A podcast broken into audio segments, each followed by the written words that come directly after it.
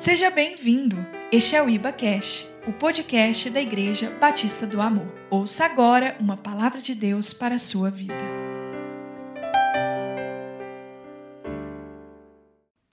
E nesse tempo nós estamos falando de algo essencial no evangelho que se chama graça.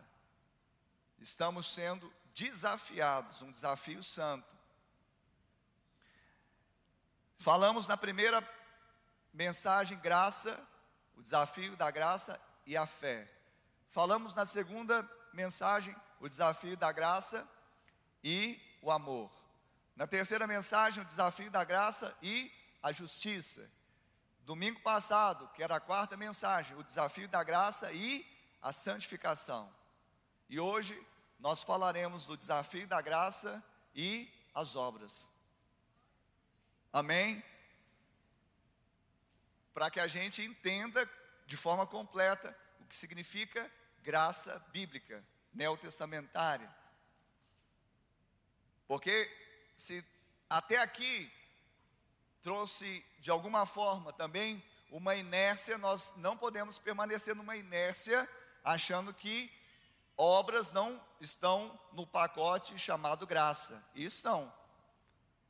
A questão é que hoje eu entendi que não faço para alcançar, porque fui alcançado, eu faço. Amém? Glória a Deus. Abra sua Bíblia então, comigo, em 1 aos Coríntios, capítulo 1. Desculpa, 1 aos Coríntios, capítulo 15.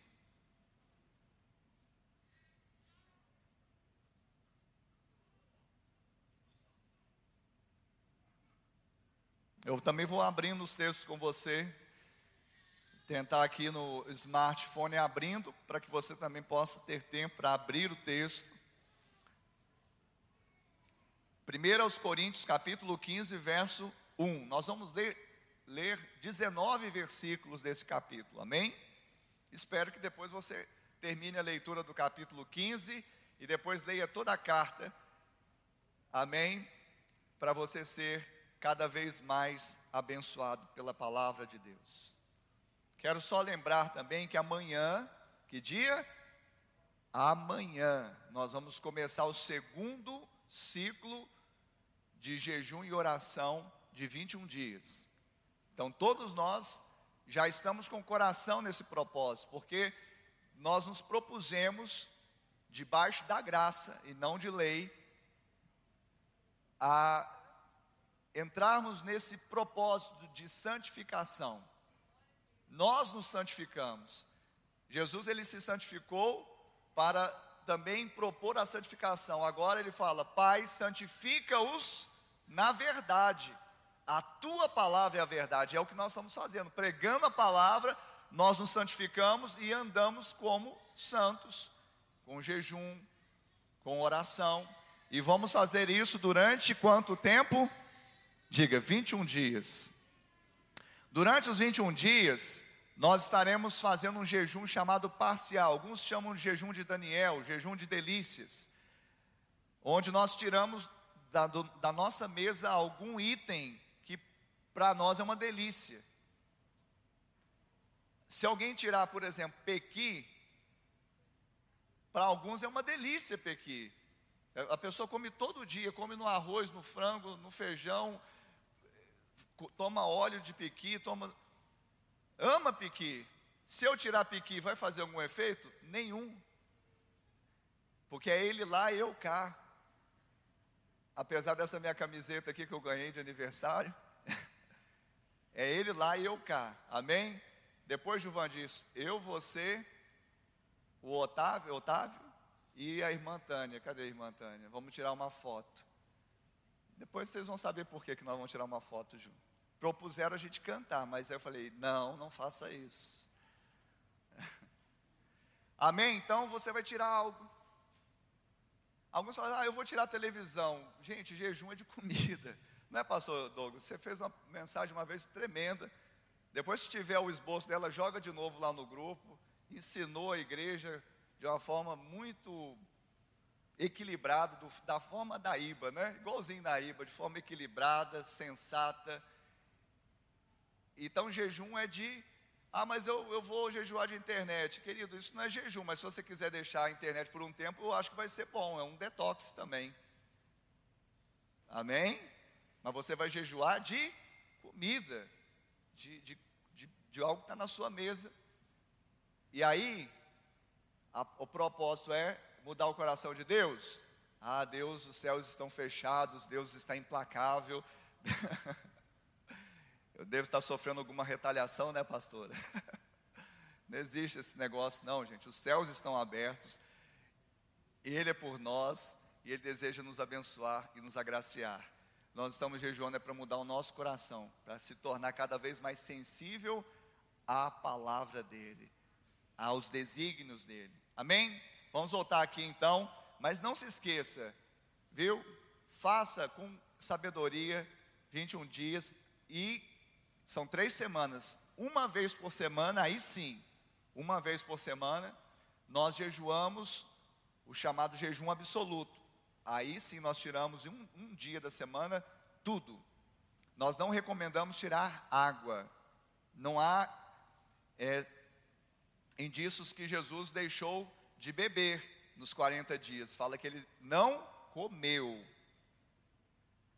E seria humanamente impossível que ele não tivesse bebido nos 40 dias que ele jejuou. Então nós não recomendamos. Pastor, mas só um dia. Tem pessoas que, que podem sofrer com 6 horas, 8 horas, ou 10, ou 12, ou 24 horas sem água.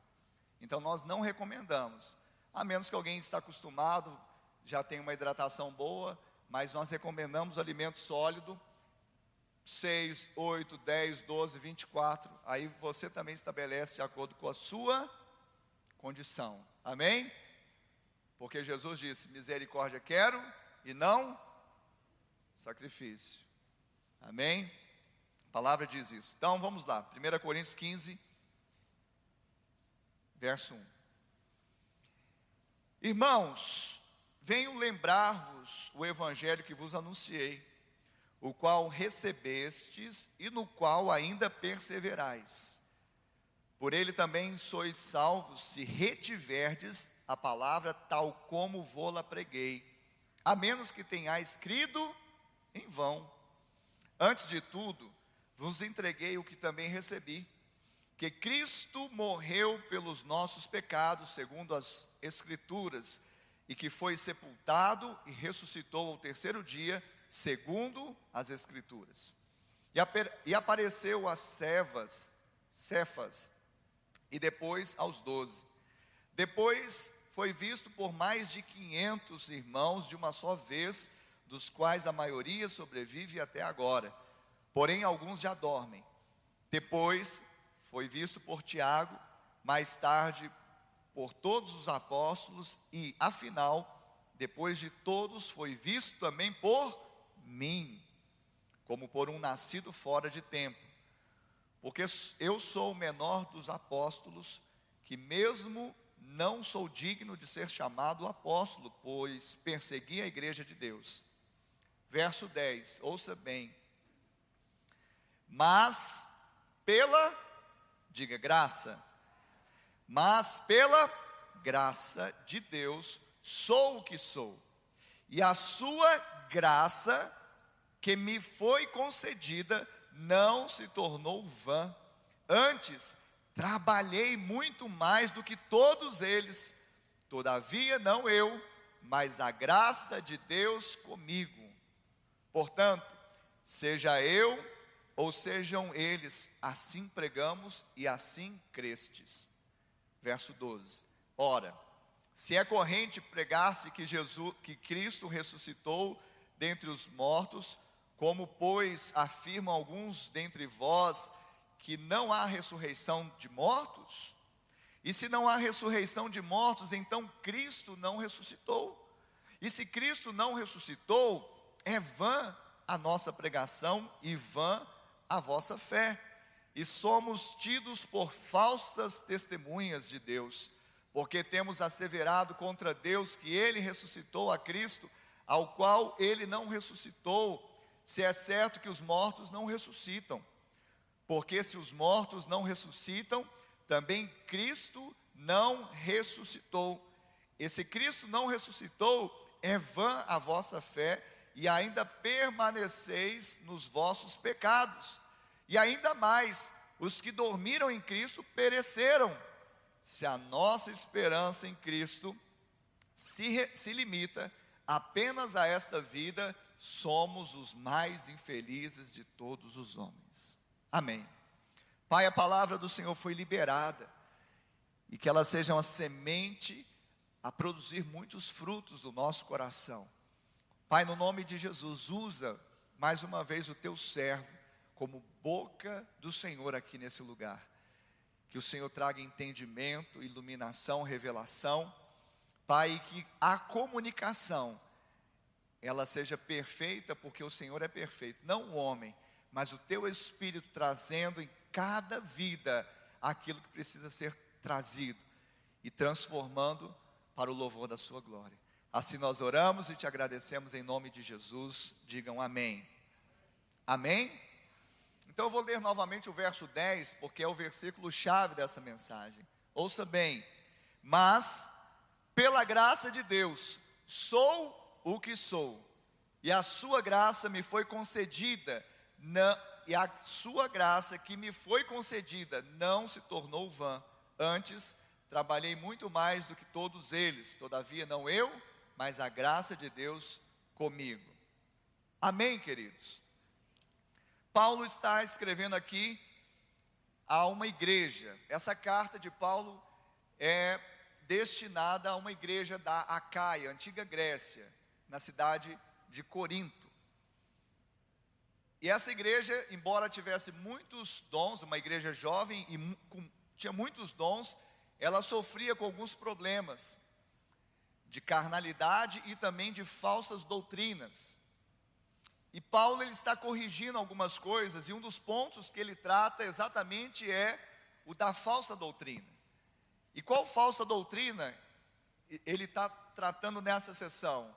Que alguns que não acreditavam na ressurreição, provavelmente influenciado pelos saduceus, eles impregnaram essa falsa doutrina que não havia ressurreição. A própria cultura grega também trazia esse conceito da não ressurreição de mortos. Mas se você quer saber o centro do evangelho, você tem que olhar para a morte e ressurreição de Cristo. São assuntos indissolúveis com relação ao evangelho da graça. Então Paulo ele vai trazendo aqui sempre aquelas perguntinhas retóricas que é de praxe para mexer com aquelas pessoas, para que elas entendam que se não há ressurreição, então Cristo morreu em vão e outro, aqueles que morreram, pereceram, acabou. E mais ainda, o que nós estamos pregando não tem sentido. Nós então somos falsas testemunhas, porque nós vimos o Cristo ressurreto. Ele foi um temporão, mas ele também viu no caminho de Damasco Jesus ressurreto. O próprio Paulo foi uma testemunha, porque antes de se converter, ele cria piamente que Jesus estava morto, até que ele encontrou Jesus no caminho para Damasco, ou Jesus o encontrou, não é? Porque ele não estava procurando Jesus, ele estava perseguindo Jesus, mas Jesus apareceu para ele assim como apareceu por, por você, amém? Às vezes a gente acha que é a gente que procura Jesus, né? Não, Jesus é que nos procurou e nos achou. Ele nos encontrou numa esquina da vida aí. Amém? Quem pode dar um glória a Deus por isso? Aleluia. Então, Paulo ele deixa claro nessa sessão da carta aos, da primeira carta aos Coríntios que a sua salvação, ou seja, a salvação dele foi um ato gracioso do Senhor e que a graça que ele tinha recebido continuava a agir em sua vida por meio ou através do seu serviço e de sua obra. Então esse é o ponto central. Eu queria contextualizar para você entender que essa parte ele fala muito sobre ressurreição. Ele traz a autoridade apostólica, porque ele fala que eu recebi eu transmiti, ou seja, ele foi testemunha e recebeu do Senhor, então ele transmitiu. E ele, como testemunha, podia atestar e afirmar que Jesus tinha ressuscitado. E essa é a base da ressurreição. Mais adiante ele fala: se os mortos não ressuscitam, comamos e bebamos, que amanhã morreremos, né? Mas preste atenção, tudo isso para apontar também para algo significativo, qual seja a graça de Deus na vida do apóstolo. A graça que ele tinha recebido, que revelou para ele que Cristo morreu por ele, mas também Cristo ressuscitou por ele. A mesma graça, falamos semana passada, que nos salvou, é a mesma graça que nos santificou, a mesma graça que agiu para nos abrir os olhos a respeito de um favor que nós recebemos e não merecíamos, também ela é embutida agora em nós para que nós andemos nela, ou seja, fazendo aquilo que Deus quer que nós façamos. O pecador nunca vai fazer aquilo que Deus quer, porque Deus é santo, o pecador é pecador, então ele vai fazer o que é da sua natureza. Mas uma vez que nós somos salvos dessa natureza pecaminosa, herdamos uma semente incorruptível, agora a graça que nós que nos salvou é a mesma graça que também nos empodera a agir, diga, agir. Diga fazer, laborar, trabalhar, faz, é, fazer obra, servir. Quem pode dar um glória a Deus nessa manhã?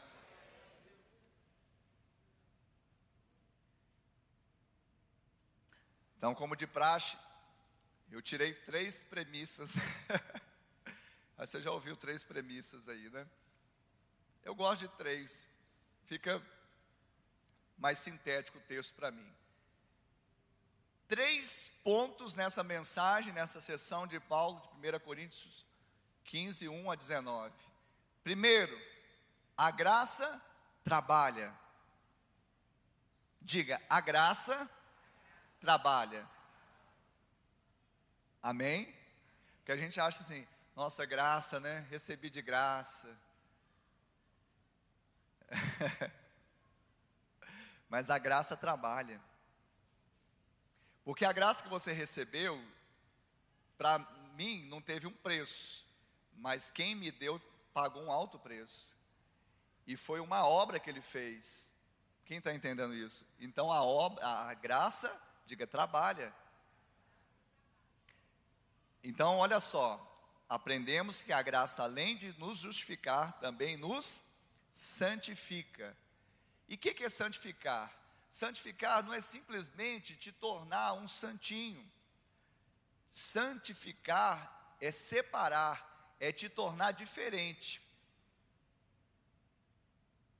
Você não é mais comum. O que é santificado, consagrado, deixou de ser comum.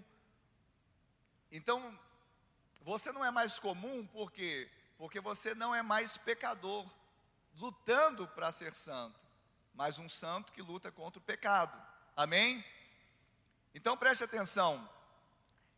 Quando a graça me separou, ela me separou para eu ser um utensílio de honra e útil ao seu possuidor. Quem que é o seu possuidor agora? Quem? Quem pode falar Cristo? Antes era Cristo, era o príncipe deste mundo. O pecado era o Senhor, e ele reinava com o aguilhão da morte na sua mão. E você era escravo do pecado, mas agora você é servo de Deus. Então quem governa a sua vida é Cristo. Então agora você deve servir não mais ao pecado, você serve, ou seja, você se torna agora um utensílio útil ao seu possuidor. Paulo fala isso a Timóteo. Vamos abrir esse texto? Segundo Timóteo, capítulo 2, verso 21. Assim, pois, se alguém a si mesmo se purificar, ou seja, se separar, se consagrar, se santificar destes erros, o erro não é simplesmente uma ação errada, mas é uma vivência errada, quando vivemos fora da palavra. Será utensílio para honra, santificado e útil ao seu possuidor, estando preparado para toda boa, diga, obra. Então você foi santificado, preparado como utensílio de honra útil para toda boa obra. Diga, a graça trabalha. Quem pode dar um glória a Deus? Então, pela graça, ficamos preparados para toda boa obra. E o interessante é que, assim como em Paulo a graça agiu nele e através dele, assim também será conosco. Amém? Então diga assim: eu estou preparado para toda boa obra pela graça do Senhor. Então é pela graça que nós fazemos a obra. E você já está preparado, porque você já recebeu a graça de Deus. Se você não está trabalhando, você está perdendo tempo. Interessante é que muitos erradamente pensam que o fato de nós termos recebido a salvação de graça, nós não precisamos laborar nós não precisamos realizar obras e nos esforçarmos em nossa vida cristã. Muitos pensam isso. Recebi de graça, agora é sombra e água fresca. Eu já estou salvo.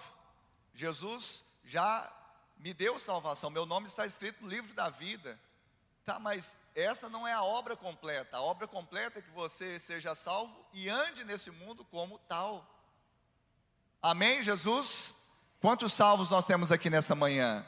Eu disse, quantos salvos nós temos aqui nessa manhã? Então você foi salvo para também andar como sal e luz neste mundo. Como que você vai fazer isso? Laborando, realizando obras, esforçando a sua vida cristã. Porque uma coisa não exime a outra, a graça não exime as obras. A graça trabalha, nós estamos dizendo isso.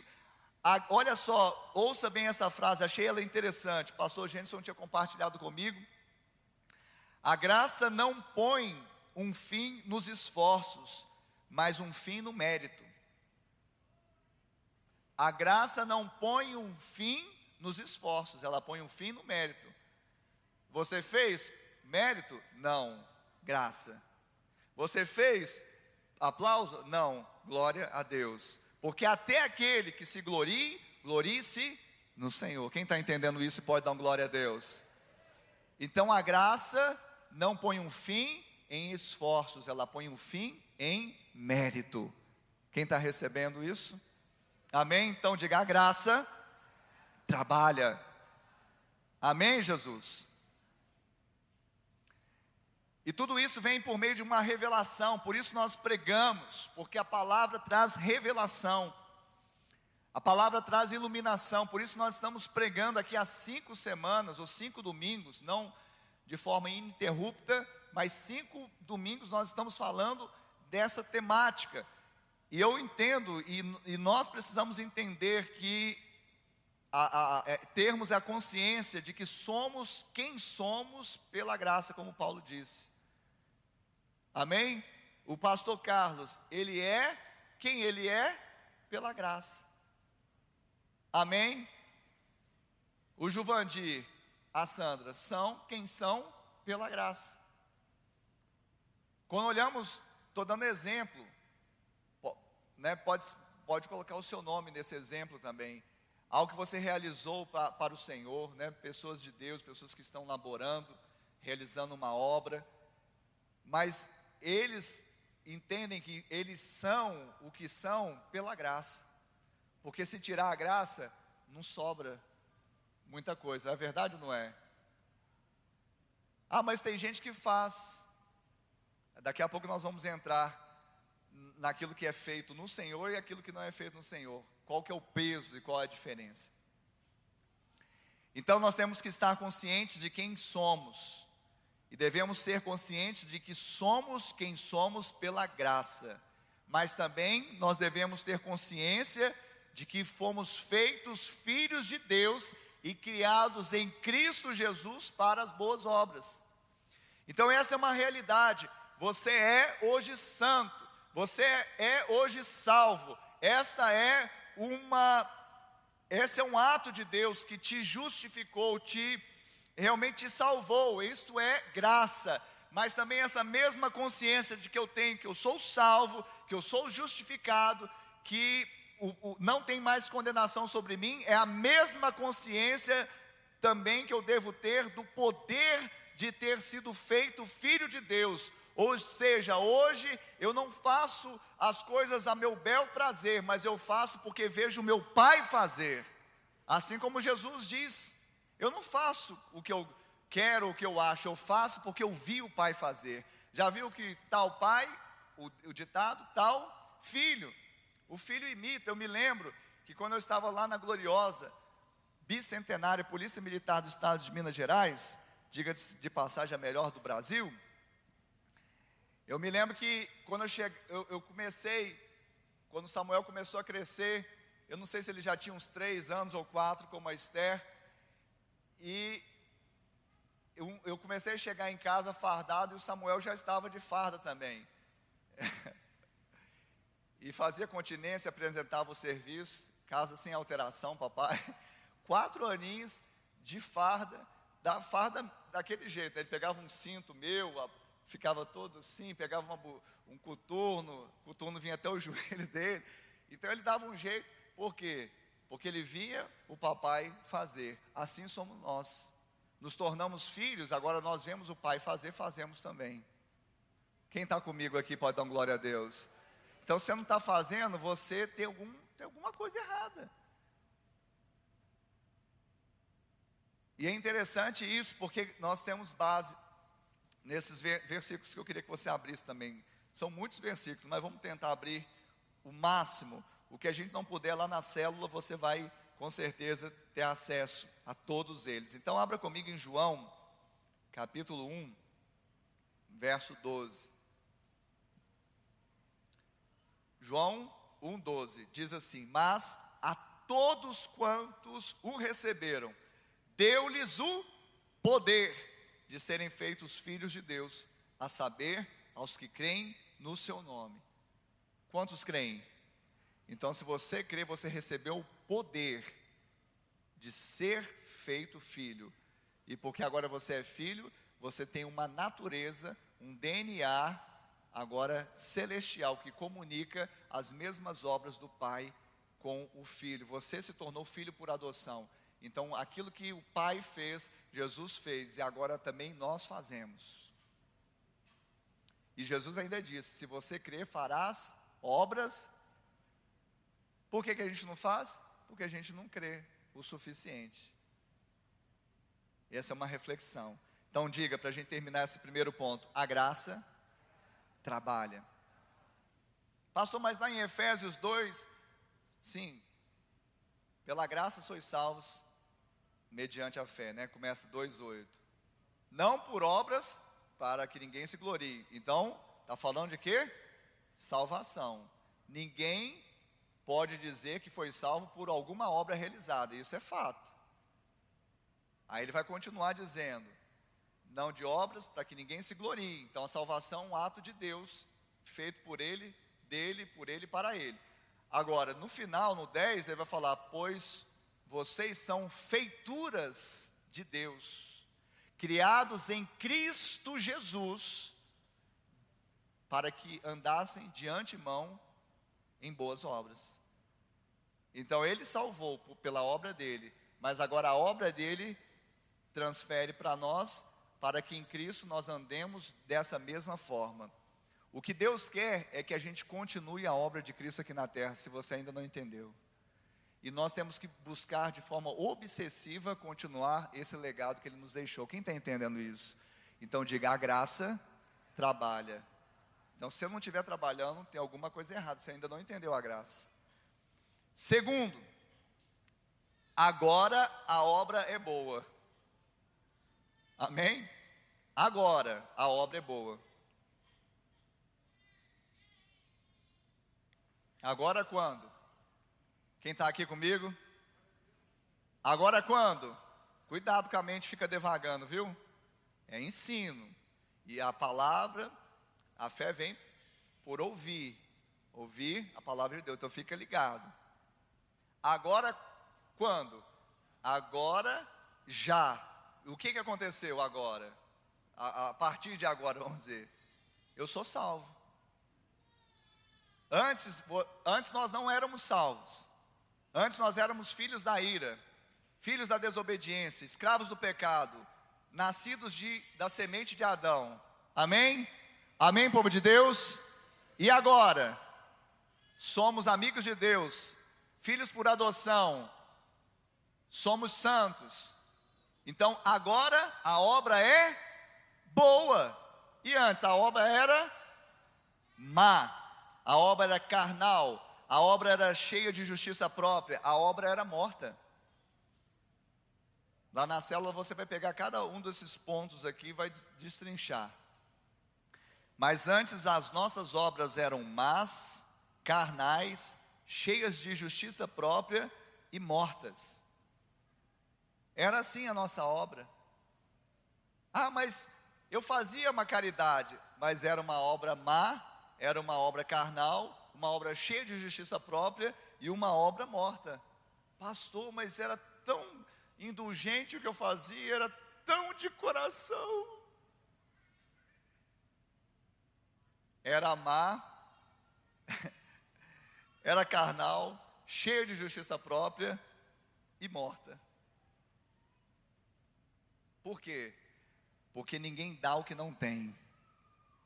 O que a gente tinha em Adão era isso: algo mal, algo carnal, algo que re reivindicava justiça própria e algo morto. Amém? Olha só, Paulo, lá no judaísmo, ele também era atuante zeloso na obra que ele julgava ser uma obra de Deus, sim ou não?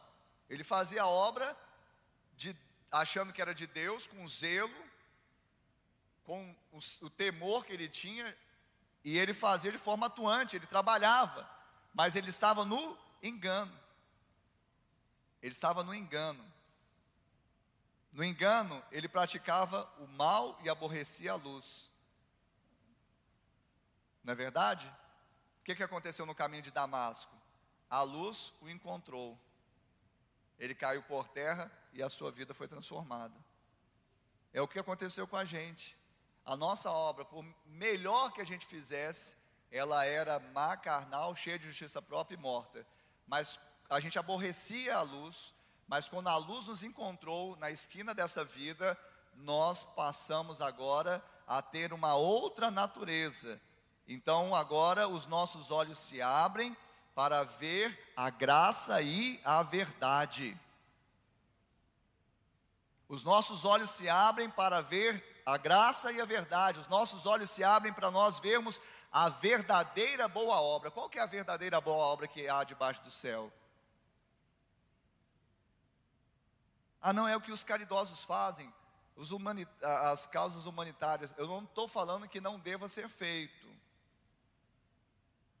mas aquilo que se faz com certa natureza, ela leva consigo essa natureza. É isso que eu estou falando. Não estou falando aqui que a gente não deve fazer o bem, pelo contrário, você em Cristo, você já foi projetado de antemão para andar fazendo o bem e de preferência não se cansando de fazer o bem. Porque se você não se cansar, você vai ainda obter uma uma recompensa, não é verdade? Qual que é a boa obra, a verdadeira boa obra debaixo do céu? A verdadeira boa obra debaixo do céu é a obra do Calvário. Porque todas as outras obras, elas falam da nossa própria justiça. Eu faço, eu mereço. Está contaminado, é parcial e não atende o padrão do céu. Nós já falamos sobre isso. Falamos que a nossa justiça diante de Deus não passa de trapo de imundícia. Então a verdadeira boa obra debaixo do céu é a obra do Calvário. Diga, a verdadeira boa obra debaixo do céu é a obra do Calvário. Qual é a obra do Calvário? A obra de Cristo. A obra de Cristo. Então, hoje você leva consigo o que? A obra de Cristo. O que você faz não é mais a sua obra, é a obra de Cristo. Quando eu vou falar, quando eu vou fazer, quando eu vou executar, não sou eu mais quem vivo, mas Cristo é que vive em mim. Então, o que está sendo transmitido não é uma obra má, não é uma obra carnal, não deve ser uma obra cheia de justiça própria, não é uma obra que reivindica mérito, não é uma obra morta, é uma obra cheia de vida, porque é a obra do Calvário, porque aquele que morreu ressuscitou no terceiro dia. E é isso mesmo que Paulo fala: ele ressuscitou. A esperança. Amém? Diga assim: agora, a obra é boa. Amém? Então, queridos, a diferença é que agora o que produzimos é bom. O que produzimos é bom. Por quê? Porque nós recebemos uma semente. Lá em 1 Pedro, abra comigo 1 Pedro, capítulo 1.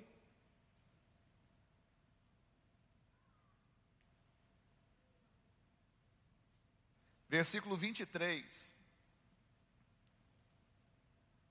1 Pedro, capítulo 1, verso 23, diz assim: Pois, foi, pois fostes regenerados, não de semente corruptível, mas de incorruptível, mediante a palavra de Deus, a qual vive e é permanente.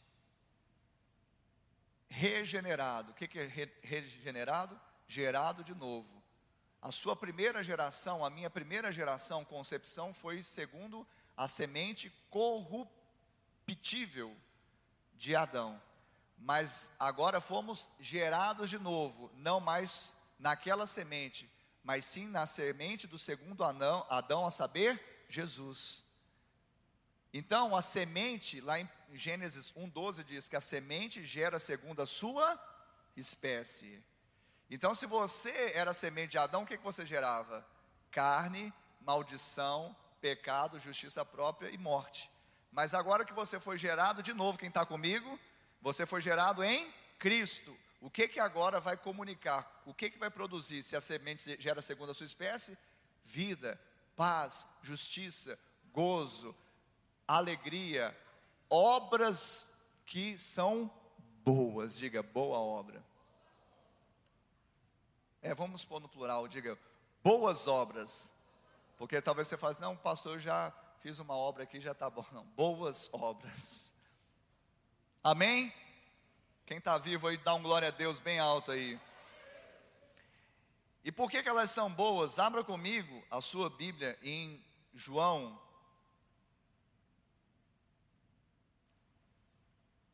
Capítulo 3.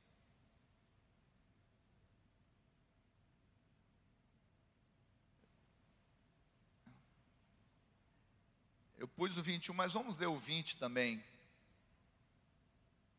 20 e 21. João 3, 20 e 21. Quem achou, diga amém. Pois todo aquele que pratica o mal aborrece a luz e não se chega para a luz, a fim de não serem arguidas as suas obras. Quem pratica a verdade aproxima-se da luz a fim de que as suas obras sejam manifestas, porque feitas em Deus. Então existe uma diferença. A diferença é que hoje a sua obra é feita em Deus. Por isso elas são manifestas, para que as pessoas vejam essa luz e glorifiquem o Pai Celestial. Quando você faz boa obra, você não está fazendo obra para aparecer, você não está fazendo uma boa obra para ser uma pessoa caridosa e ser de boa reputação. Você não está fazendo uma boa obra para ganhar o pleito eleitoral agora de domingo que vem. Você faz boa obra porque você foi preparado em Cristo Jesus de antemão para andar nessas boas obras. Porque agora você não fazer esse tipo de obra vai entrar em discrepância com a sua nova natureza. Quem está entendendo, pelo amor de Deus, dá um glória a Deus. Porque antes as obras eram más, pois todo que pratica o mal aborrece a luz. As obras, elas não querem se aproximar, as obras más não querem aproximar da luz. Mas quando nós praticamos a verdade, quando que nós praticamos a verdade? Quando nós conhecemos a verdade, que é Jesus, que nos liberta. As nossas obras agora são feitas em Deus e elas se tornam manifestas.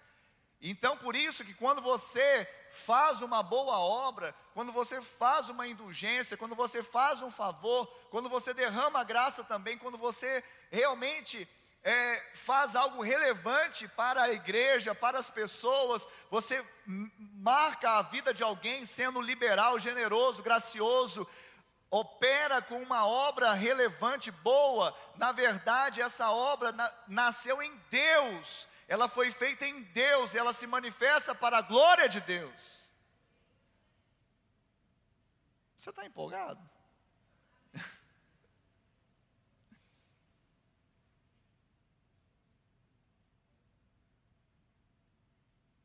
Aleluia. Então nós entendemos que as obras agora são boas, são verdadeiras porque são feitas em Deus. E elas são realizadas a partir da graça e não para alcançá-la. As obras são feitas a partir da graça e não para alcançar a graça. É diferente. Aí eu gosto muito do Dr. Russell Shedd, um teólogo assim saudoso, né, porque ele já dormiu no Senhor, já esteve aqui em Uberlândia, na Assembleia de Deus, já ministrou curso, radicou-se em São Paulo. E o Dr. Russell Shedd, na sua Bíblia comentada, ele diz o seguinte: Boas obras só são possíveis depois de sermos criados de novo pelo Espírito de Cristo. Vou repetir. Boas obras só são possíveis depois de sermos criados de novo pelo Espírito de Cristo. Só pode. Se não foi criado de novo pelo Espírito de Cristo, a obra não é boa. Mas ajudou, mas não é boa. Pode ter matado a fome, mas depois vai morrer e vai para o inferno. Não adianta você só dar o pão para evitar que a pessoa morra mas não dá o pão que desce do céu para que evite a morte eterna. Quem está entendendo isso? Não adianta você fazer com a mão esquerda e a mão direita ficar sabendo. Infelizmente, desculpa aqui a sinceridade, mas é o que muitos políticos fazem. Eu nunca vi o político trabalhar quietinho. Você já viu? É igual a galinha, né? O pato ele vai lá, põe um ovo desse tamanho e ninguém sabe que ele pôs. Não é o, a maioria dos políticos, infelizmente. Mas a galinha põe um ovo desse tamanhozinho. É ou não é? Obra cheia de justiça própria. Eu fiz. E normalmente o que se põe em outdoor, o que se reivindica como uma grande obra, não fez nada mais do que a sua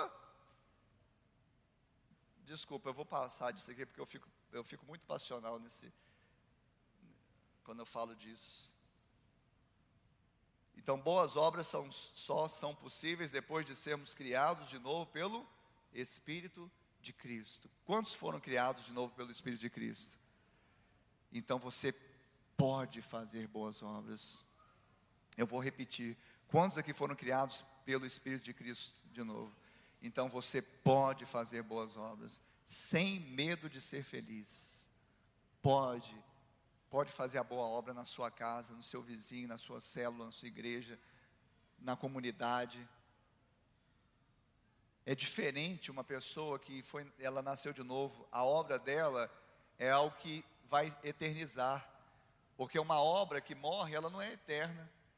Mas a obra que nós fazemos aqui em Cristo, a obra manifestas em Deus, elas não ficam aqui, elas ecoam para a eternidade. Quem pode dar um glória a Deus por isso?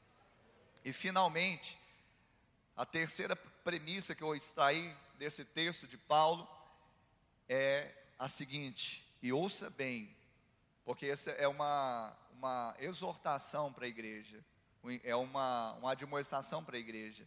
Não torne a graça vã. Eu estou falando para você, para você que está em casa e para você que vai ouvir essa mensagem. Não torne a graça vã. Alguém poderia me perguntar, né, Soninha? Como isso pode acontecer? Pergunta aí.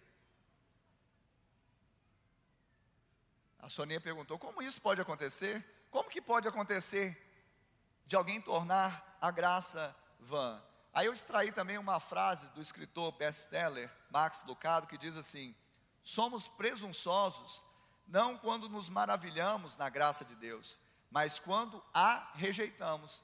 Então, quando nós rejeitamos a graça, nós tornamos a graça vã inútil na nossa vida. Tem gente que fica assim, bobo, né? Ai, a graça, eu não acredito. Aí a gente fala, fica julgando, nossa, ficou bobo. Esse está ele está ele tá em sã consciência, ele está com as faculdades dele normais. Agora, aquele que rejeita, tornou inútil na sua vida.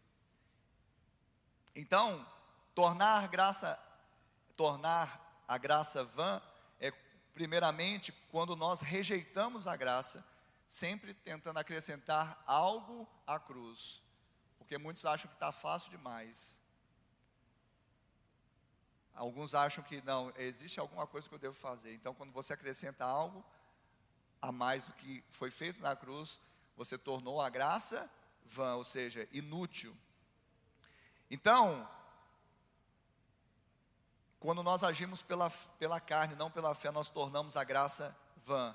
Mas também, preste atenção, nós tornamos a graça vã quando nós não trabalhamos. Quando você não trabalha, você torna a graça vã. Quando você não coopera, quando você e eu, quando nós não nos envolvemos na obra do Senhor, nós tornamos a graça vã.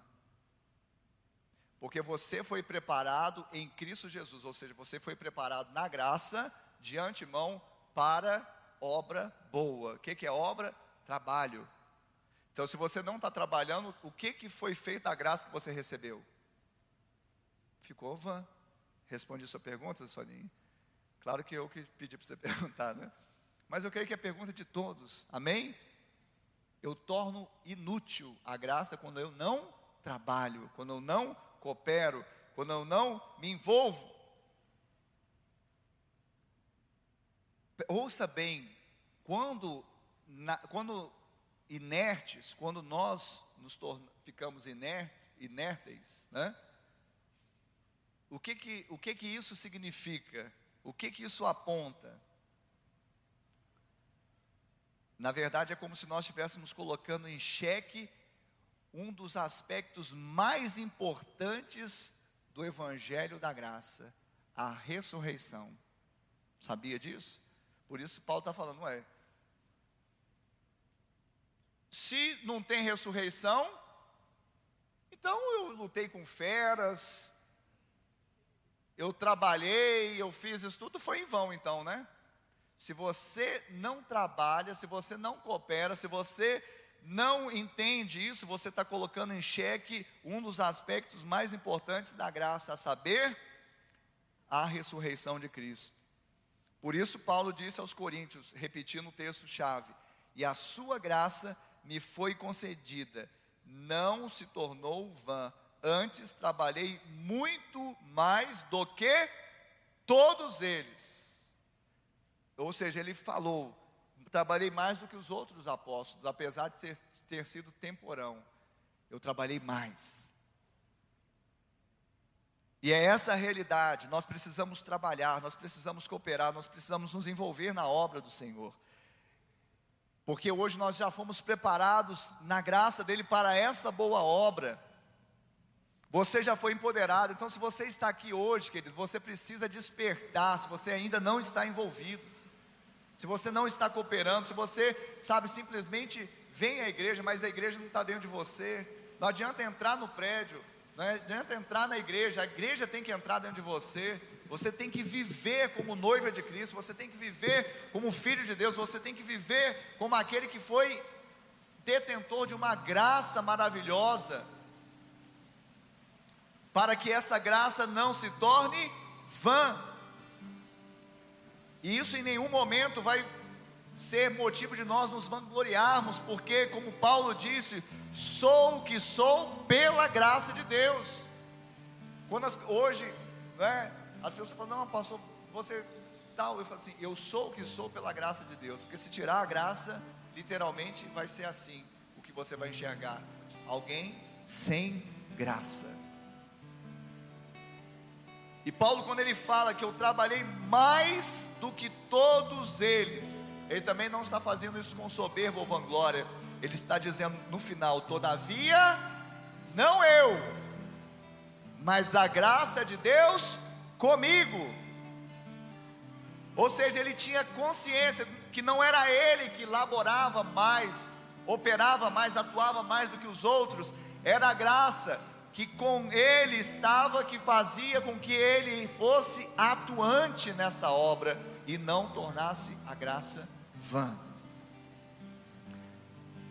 Se alguém disser que está vivendo debaixo da graça e não está trabalhando na obra do Senhor, esse alguém está mentindo e na verdade está tornando a graça inútil.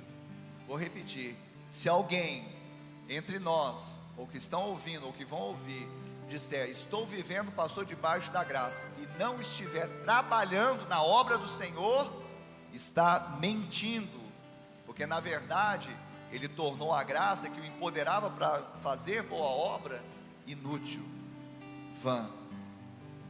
Nós temos que nos levantar, porque esta é a nossa geração. A geração passada cumpriu o propósito dela. Nós somos a geração atual, devemos cumprir o nosso propósito porque o Senhor espera isso de nós. Jesus foi e disse: Agora é com vocês, mas vocês não estão sozinhos. Eu vou enviar o Espírito Santo Consolador, que estará com vocês e os ajudará, e os ensinará, e os dará unção, e os dará poder, para que vocês possam ir e façam o bem. E como eu fui ungido por Deus, ou como Jesus foi ungido e andou por toda a parte fazendo bem, ele foi ungido com o Espírito Santo e com poder. Você recebeu o poder de ser feito filho de Deus e foi ungido pelo Espírito Santo para andar como filho de Deus nesta terra, mas não para bater no peito e falar eu sou diferente, não, eu quero fazer diferença. Não adianta ser diferente e não fazer diferença. Quem está me entendendo? Você é diferente para fazer diferença na vida das pessoas, trabalhando na obra do Senhor pastora disse aqui, porque a gente entrou numa discussão teológica recentemente, um hino. Ah, eu só eu adoro Deus pelo que Ele é. Eu adoro Deus pelo que Ele faz. Porque grandes são as tuas obras. Vamos canto. Grandes são as tuas obras, Senhor Todo-Poderoso. Eu estou exaltando pelo que Ele fez, obras. Jesus falou: meu Pai trabalha até agora e eu também. E vocês, o que vocês estão fazendo? Aguinha de coco, descansando na graça? A graça já nos descansou do pecado, da condenação e da morte. Agora nós somos revitalizados para trabalhar muito na obra do Senhor, para fazer diferença. Ah, Deus, tu és maravilhoso. Isso tem que mexer com a gente. Isso tem que mexer. Eu não posso sair das portas lá para fora e ficar do mesmo jeito. Eu preciso de entender isso. Eu preciso saber que a graça está em mim. O pai trabalha, o filho trabalha, eu tenho o mesmo DNA. Eu vou trabalhar na obra do Senhor porque eu adoro o Senhor pelo que Ele fez, porque quando Ele criou os céus e a terra, que homem nenhum poderia fazer, aí eu vejo o atributo dele da onipotência. Eu adoro a onipotência de Deus, o Deus onipotente, porque eu sei que ele fez algo que nenhum homem tinha poder para fazer. Eu sei que Ele é gracioso, misericordioso, porque Ele mandou Jesus fazer uma obra no Calvário que eu não poderia, Ele fez. E porque Ele fez agora, eu adoro o Senhor pela Sua compassividade, a Sua graça. Quem está entendendo isso nessa manhã? Fica de pé no seu lugar. Quando Paulo se converteu, e viu que a sua vida e obra eram esterco, passou não passou a não considerar em nada a vida preciosa para si, a menos que completasse a sua carreira e testemunhasse o evangelho da graça. Por quê? Porque muita graça, muito amor, muito constrangimento. E por fim, muita resposta em amor nós desejamos dar. Como Paulo, nós devemos nos sentir devedores. Temos que sair daqui sentindo devedores. Para pagar promessa, devedor para pagar uma dívida, devedor para pagar alguma coisa que nós não poderíamos pagar, não. Não é isso. Não tente pagar o impagável. O nome já diz impagável.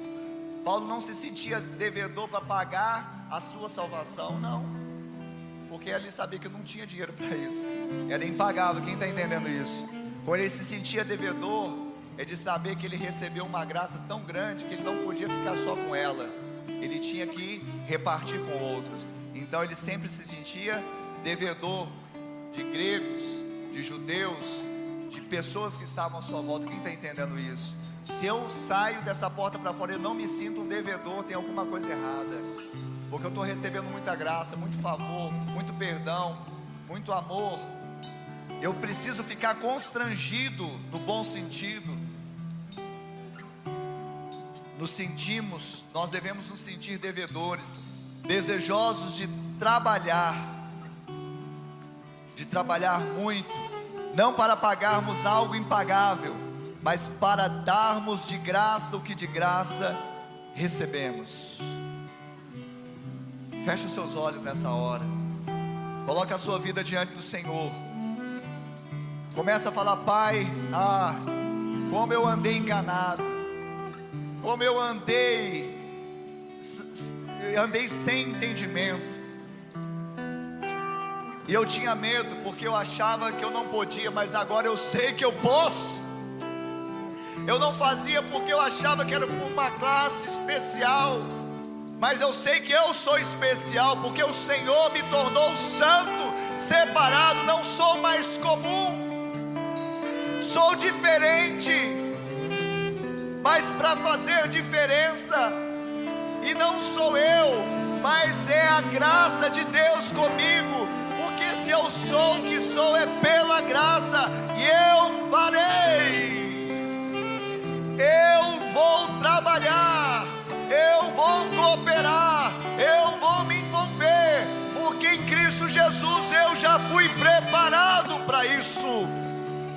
Oh, rasga o seu coração, querido, rasga a sua vida agora, faça como Paulo, não considere mais a sua vida preciosa para si, a menos que você complete a carreira e o ministério da graça para o qual você foi designado a pregar. Ei, sou. Deixa isso vir como um torpedo no seu coração. Deixa esse fogo agora, um fogo consumidor consumir toda obra morta, toda obra velha, tudo aquilo que trazia impedimento. Agora você é um ouro reluzente como Ofir, um ouro, uma pedra preciosa, um instrumento importante de honra e útil ao seu possuidor. Oh, Rabachederemanas, oh, Raularabas, oh. Eu sei que tudo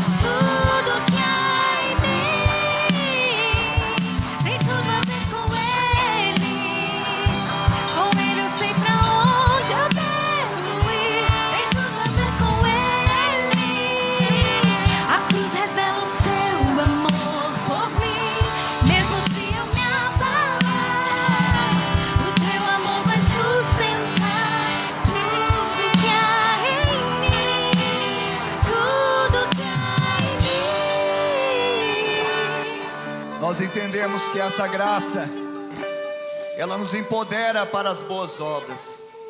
E somente por ela nós podemos andar debaixo da obra do Calvário, que é a única obra boa debaixo dos céus. Em Cristo Jesus nós podemos, porque Ele nos empoderou para isso. E eu tenho boas notícias para você que está aqui. Você não veio para cá à toa. Deus queria transformá-lo. Deus queria agir em você. Mas Ele também deseja agir através de você. Você não está aqui de balde, por acaso, para cumprir tabela, para vir para uma reunião social. Há uma obra a ser realizada. A obra do Calvário já fez sentido para você, então ela precisa fazer sentido para outros. Então eu trago uma boa notícia. Aquele que te empoderou debaixo dessa graça, agora ele quer te comissionar. E eu quero te dar uma boa notícia: há vagas nesse canteiro de obras chamado Batista do Amor. Ei, eu estou dizendo, há vagas nesse canteiro de obras chamado Batista do Amor. Se você está aqui, é porque Deus te enviou para cá, para que você agora opere debaixo da graça e faça aquilo que você não faria naturalmente. Primeiro, porque você estaria limitado na sua carne, mas agora você não tem limites no Espírito de Deus. Segundo, você não traz glória para si, mas você glorifica o Pai que está nos céus. E agora você sabe que essa obra não produz morte ou aquilo que está contaminado por uma barganha, por uma indulgência falsa, mas você vai produzir aquilo que vai ecoar para a eternidade. A maior obra que se realiza aqui na terra é aquilo que vai produzir para o porvir, para a eternidade. E o, sabe, o morto não pode fazer isso. O morto pode enterrar outro morto. Jesus disse àquele jovem que perguntou: Deixa eu sepultar o meu pai. Ele falou: Os mortos podem enterrar os mortos, mas só vivo pode pregar o Evangelho. Ou seja, só você que recebeu vida pode dar vida, ninguém pode dar o que não tem. Alguém está entendendo isso nessa manhã? Deus está te chamando nessa manhã. Deus está aquecendo, ardendo o seu coração. Tem algo acontecendo dentro de você. Isso não é de homem, isso não é persuasão humana, isso não é nada senão a presença do Espírito Santo dizendo: Ei, eu te levanto, eu te sustento, eu te empodero, eu te comissiono, e agora vai, vai e cumpra os desígnios que eu tenho para você. Realize uma obra boa, realize uma obra de vida. Deus quer te usar. E eu quero fazer uma última oração nessa manhã. E aí mesmo no seu lugar, se você puder fechar os seus olhos, os que estão em casa também, feche os olhos, coloque a mão no seu coração. Porque nós não podemos dar definitivamente o que não temos. Então, talvez alguns aqui precisam receber primeiro. Ah, mas eu cheguei amanhã aqui. Ah, Paulo chegou depois dos apóstolos e segundo o que ele registrou, ele trabalhou muito mais do que os outros. Então você pode estar chegando amanhã e pode realizar uma grande obra, e não é você, é a graça que está contigo. Mas receba agora, então repita essa oração dizendo: Senhor, nessa manhã eu ouvi a tua palavra, e eu sei que graça coopera com obras. Pai, não há obra para me salvar, por isso agora eu declaro que a obra de Cristo na cruz do Calvário é que me salvou. E eu confesso com a minha boca que Jesus Cristo é o meu Senhor, é o meu Salvador. Escreve o meu nome no livro da vida e salva-me. Pai, eu que um dia recebi essa graça, esse amor, nasci de novo, mas me desviei me afastei dos seus propósitos, da sua casa, da sua presença e da comunhão com a família. Hoje, arrependido eu volto, na certeza que sou aceito, porque a, a graça me atrai, e eu volto na certeza que sou abraçado em seus braços de amor. Coloca anel no meu dedo sandálias nos meus pés e me dê vestes novas, porque o filho voltou para a casa do Pai. Ainda com os olhos fechados, eu quero perguntar: você que fez essa oração, que fizemos todos juntos e se identificou com ela, levante a sua mão agora onde você está. Pode levantar a sua mão, você que fez essa oração. Isso, levante a sua mão. Eu vejo mãos levantadas ali atrás. Eu vejo outra mão levantada ali atrás. Você pode levantar sua mão onde você está, sem medo, porque o verdadeiro amor lança fora todo medo. Eu quero orar por você, você que levantou sua mão, se identificou com essa oração que acabamos de fazer. É um ato de fé essa mão levantada, porque faz toda a diferença. Sua vida, ela vai mudar por toda a eternidade. Também você que está em casa, que levantou a mão, eu quero orar agora. Pai, abençoa, Senhor, essas vidas. Que elas nunca mais sejam as mesmas. Porque agora elas estão em Cristo. As coisas velhas se passaram, tudo se fez novo. E uma das maiores novidades é que elas receberam de graça um favor. Mas é tão grande esse favor que elas não conseguem ficar somente para si mesmas. Então elas vão compartilhar dessa graça. E aonde quer que elas forem, a graça estará lá. Algumas pessoas estão com alguma situação em casa, então a graça estará lá. Algumas pessoas estão com alguma situação no trabalho, a graça estará lá. Algumas pessoas está, estão com situações em algum lugar, em algum com alguém, a graça estará lá. Porque a graça está agora nessas vidas, as tornando filhas salvas, mas também para que elas andem como filhos amados e salvos.